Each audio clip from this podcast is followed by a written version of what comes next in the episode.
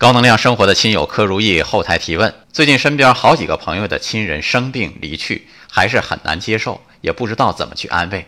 都说死亡是一场一个人的旅行，但是那该是很孤独的旅行吧？也给娃看了不少这类的绘本，总是讲不好，因为自己的内心都不够强大，很难坦然接受。生死事大，这事儿不单是你，我也不太会安慰人。最近呢，也碰到这样的事儿。没想到呢，对方的语气很释然，反安慰起我来了。他说他老人家回天家了，这是件高兴事儿。